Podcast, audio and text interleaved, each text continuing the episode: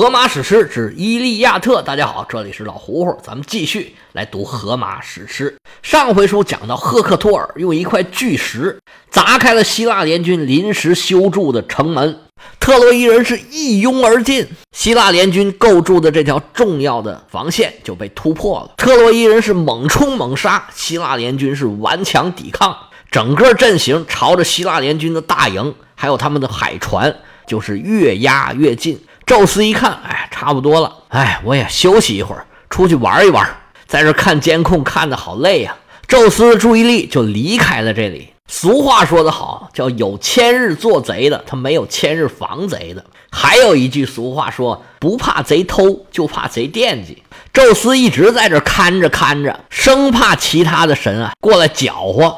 但是当他觉得大局已定，这个注意力刚刚离开的时候，马上就有人加入了战局。海神波塞冬啊，变换了形象，蔫不悄的进了希腊大营，帮助他们鼓舞士气，逐渐把局势给稳定下来了。波塞冬不敢大明大放的、大摇大摆的来帮忙，他幻化成了希腊联军里面的大法师卡尔卡斯的形象。给当时正在第一线里面抵抗的两位将军、两位埃阿斯注入了能量。两位将军是奋勇杀敌，鼓舞士气，重新集结好了队伍，排成了希腊联军最擅长的密集阵型。特洛伊联军也排出密集阵型，冲击了几次都被挡回来了。对阵的双方啊，又重新回到了一个势均力敌的状态。双方的大队人马几番冲锋，都累得不行了。这时候啊，都要各自的休息一下。按照惯例，这时候啊，又是单挑时刻。赫克托尔说：“哪位将军来到阵前挑战对方？”阵中走出一员大将，大家一看，原来是赫克托尔的弟弟普里阿莫斯的儿子。名叫德伊福波斯，说末将愿往，三步两步走到阵前，挥舞自己的武器向对方叫阵。希腊联军阵中走出一员大将，是克里特岛国王伊多莫纽斯的副将，名字叫莫里俄奈斯。俩人各持兵刃，僵持了一会儿。就见莫里俄奈斯助跑了两步，柔就把自己手里面的枪扔出去了。德伊福波斯举盾相隔，嘡，枪扎到盾面上，没有什么大的损伤，扎了个印儿，枪弹到了一边。德伊福波斯是吃惊不小，犹犹豫豫地退回阵里。莫里俄奈斯一摸，哎呀，就剩这一支枪了，怎么办呢？回船里面去拿，灰溜溜的往回跑。心里面这个别扭啊！这一枪扎出去是绵软无力，胜利也没取得，还把枪扔给人家了。这边打了一轮没什么结果，双方这口气儿啊也歇过来了，开始继续厮杀。首先取得战果的是丢克罗斯，特拉蒙之子，是埃阿斯的弟弟。之前咱们曾经介绍过的这位神箭手。实际上，埃阿斯跟阿基里斯呢是堂兄弟，那这丢克罗斯自然也是阿基里斯的堂兄弟。他们的父亲特拉蒙是阿基里斯的父亲帕留斯的弟弟。丢克罗斯也是身手了得，尤其射的一手好箭。丢克罗斯往前冲杀，迎面来了一员将，名叫英伯里俄斯，家住在裴代俄斯，离特洛伊不远，娶了普里阿摩斯的私生女。自从特洛伊战争开战，他就来到了特洛伊城，一直跟特洛伊人并肩战斗。丢克罗斯眼疾手快，来到近前，不由分说，张手就刺，一杆长矛从对手的耳朵下头，吭就插进去了。英伯里俄斯啊字都没喊出来，咕噔一下就倒在地上了。原文的形容啊，就像一棵树被砍倒了一样。但是这树名啊就很有意思，怎么写呢？木字旁一个山字下边加一个金字没有木字旁呢，这个字稍稍有一点冷僻，但是呢，大部分人也认识，念作岑。这个岑呢，字典上解释是小而高的山，但是加上个木字旁就有意思了。这个字儿啊，可以读作“陈”，可以读作“秦”，也可以读作“岑”，但是意思呢，就都是一个意思，就是白蜡树的意思。这个情况 我也是第一次见，我老胡胡还算是认识几个字儿，但是这个字儿呢，三个读音，一个意思，这是头一次见。英伯里俄斯像一棵被砍倒的陈秦岑树一样，就是像白蜡树一样倒在了地上。丢克罗斯噌楞。窜上来，剥死者的铠甲。赫克托尔就在旁边，一看这情况，勃然大怒：“好小子，特意的猖狂了，在我眼皮子底下，你就敢去剥他的铠甲！”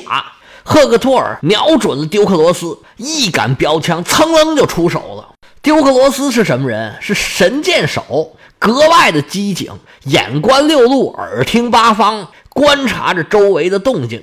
赫克托尔这出手也在他的观察范围之内，身子往旁边一闪，这杆标枪呲儿就从旁边过去了。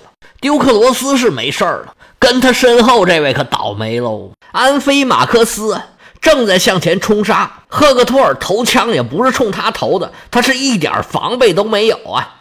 丢克罗斯这么一躲，这杆枪直挺挺的，哭哧一下扎进了安菲马克斯的前胸。安菲马克斯是应声而倒，当场就断气儿了。赫克托尔一看，虽然没扎中丢克罗斯，这一枪也算是有收获，往前一扑就要剥安菲马克斯身上的铠甲。埃阿斯一看，那哪成啊？大手一挥，这手上的毛就出去了。赫克托尔还在那儿摘盔呢。埃阿斯的枪可就到了，枪尖当的一声扎在赫克托尔的身上。赫克托尔全身包着铜甲，这枪扎在身上，虽然没有把甲胄给扎透，但是强大的冲击力也把赫克托尔砸了一趔趄。赫克托尔顺势一滚，往后退了两步。希腊联军的两位首领抬着安菲马克斯的尸体，就回到了自己的阵中，而两位埃阿斯啊，不约而同上了两步。各自伸手抢下了刚才被丢克罗斯杀死的这位英伯里俄斯的尸体，俩人把尸体一举，三下五除二就把铠甲给剥下来了。原文形容是像两头狮子从木狗尖牙利齿的看守下抢出一只山羊。小埃阿斯眼见自己的战友被赫克托尔刚才投出的矛当胸刺死。血往上撞，抽出宝剑，吭哧一下就把英波里俄斯的脑袋给砍下来了。我去你的吧！咣一脚，就见这人头咕噜咕咕咕咕就滚到了赫克托尔的脚下。赫克托尔看着人头，目露凶光，手里长矛一举，高声喝喊：“给我冲啊！”赫克托尔在这生气啊。更生气的是波塞冬，刚才啊被赫克托尔这一枪歪打正着，伤了的人正是波塞冬的孙子。这安菲马克斯的父亲名叫克特阿托斯，他的父亲呢名字叫阿克托尔，但是这个阿克托尔呢是他名义上的父亲，实际的父亲正是我们这位威力无比的海神波塞冬。波塞冬一看自己的孙子被杀了，气急败坏呀！我我我我我得想想办法去。想什么办法呢？我得看看后面还有没有人，我得撺掇撺掇他们上来打仗，别老跟后头待着。好，就是这个主意，一步一步往大营那边走。没走两步，就碰到了克里特岛的国王伊多莫纽斯。伊多莫纽斯刚才大腿受伤，回去包扎了一下，上了点药，止了止血。喝了口酒，歇了口气儿，感觉舒服一点，没那么疼了，精神也恢复了一些。那边还打着仗呢，伊多莫纽斯，说话就要往出走，身上披挂整齐，拿好武器，一出门正好碰见波塞冬。波塞冬现在为了行动方便呢，他化身成了卡吕东国王托阿斯，我们这一本里译成索阿斯。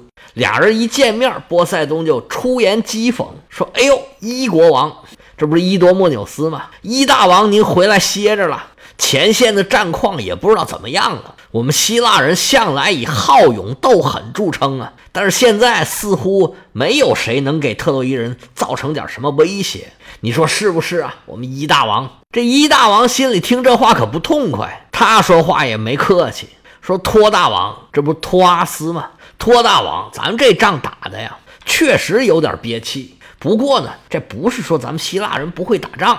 你看那一个一个的，个顶个的能打，但是可有一节呀。你们再能打，就咱们再能打，你能打得过宙斯吗？你没看那天呢？眼瞅着特洛伊城都被我们拿下来了，叮咣几个雷，当场就给我们干废了。不是我们不努力啊，实在是宙斯啊太狠了。他想让我们打不赢，你说谁能打得赢？哎，我说这个托大王，你说你怎么也在这儿呢？我是刚才受了伤，回来包扎一下，歇口气儿。您刚才这么舔着个大脸说我，你咋不出去打呢？”波塞冬说：“天地良心呐，我咋没打？我也是回来歇口气儿啊。谁要是避战，谁就是那个。”伊多莫纽斯说：“是哪个呀？我看你呀就是怂。要不走走走，咱俩一起上阵好不好？”波塞冬心里窃笑啊，是正合我意啊，走啊！我就是为了回来挑唆你出去打仗的。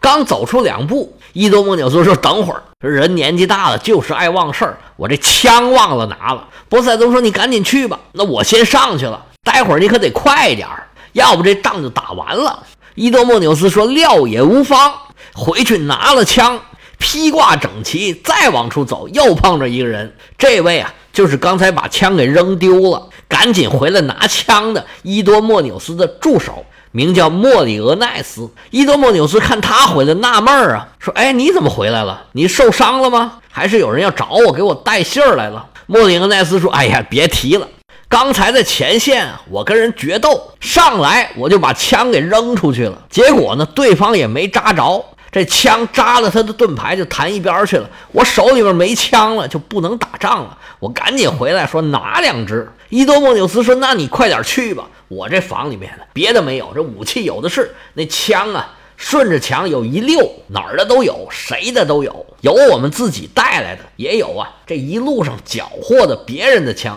有轻的，有重的。你看哪个好，你就拿几支。莫里格奈斯说：“我也有，我就是啊。那营房离这儿太远，我这着急打仗，巴不得赶紧把枪拿在手里边。”这一大王说：“赶紧的，我这儿近，你赶紧去拿。咱们这么多年，我是从来没怀疑过你。”这人呢，到底怂不怂啊？你看他的脸色就行。你看刚才那位，脸红一阵白一阵的，你看着他说话都心虚，那个就是怂包。他不知道那个是波塞冬变的，这个脸色呀，可能变得不太好，显示器可能不太稳定。像莫里俄奈斯，你老兄，泰山压顶不弯腰，这个面不改色心不跳，不管有多大的阵仗，你也从来没怕过是吧？走吧，赶紧去拿两支枪。这谁呀？碰到你这枪，可算倒了霉了。别再犹豫，赶紧进帐拿两支枪，我跟你一起去。莫里俄奈斯答了一声好，进屋拿了枪，赶上伊多莫纽斯，俩人是全副武装，共赴沙场。这是威风凛凛，杀气腾腾。走着走着，这莫里俄奈斯突然想起个事儿，哎，说大王。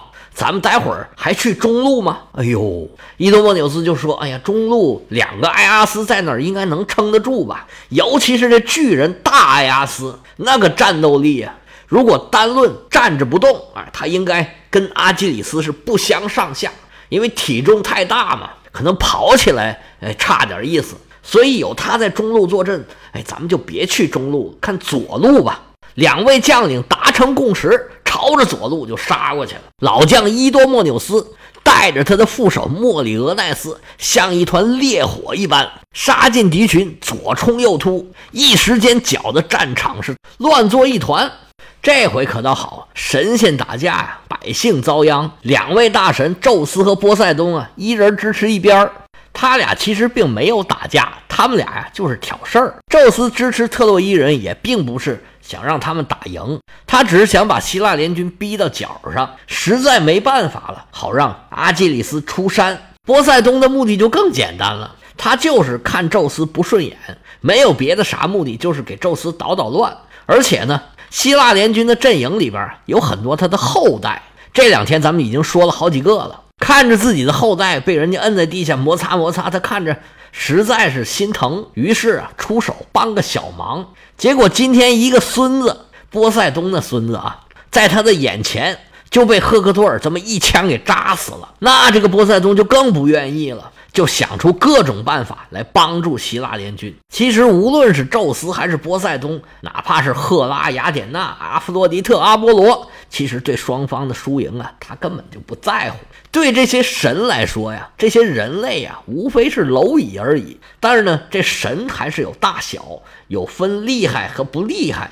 这个跟波塞冬比起来，那宙斯就太厉害了。所以波塞冬呢，只能做小伏低，化成凡人的模样。不停的在队伍里面活动。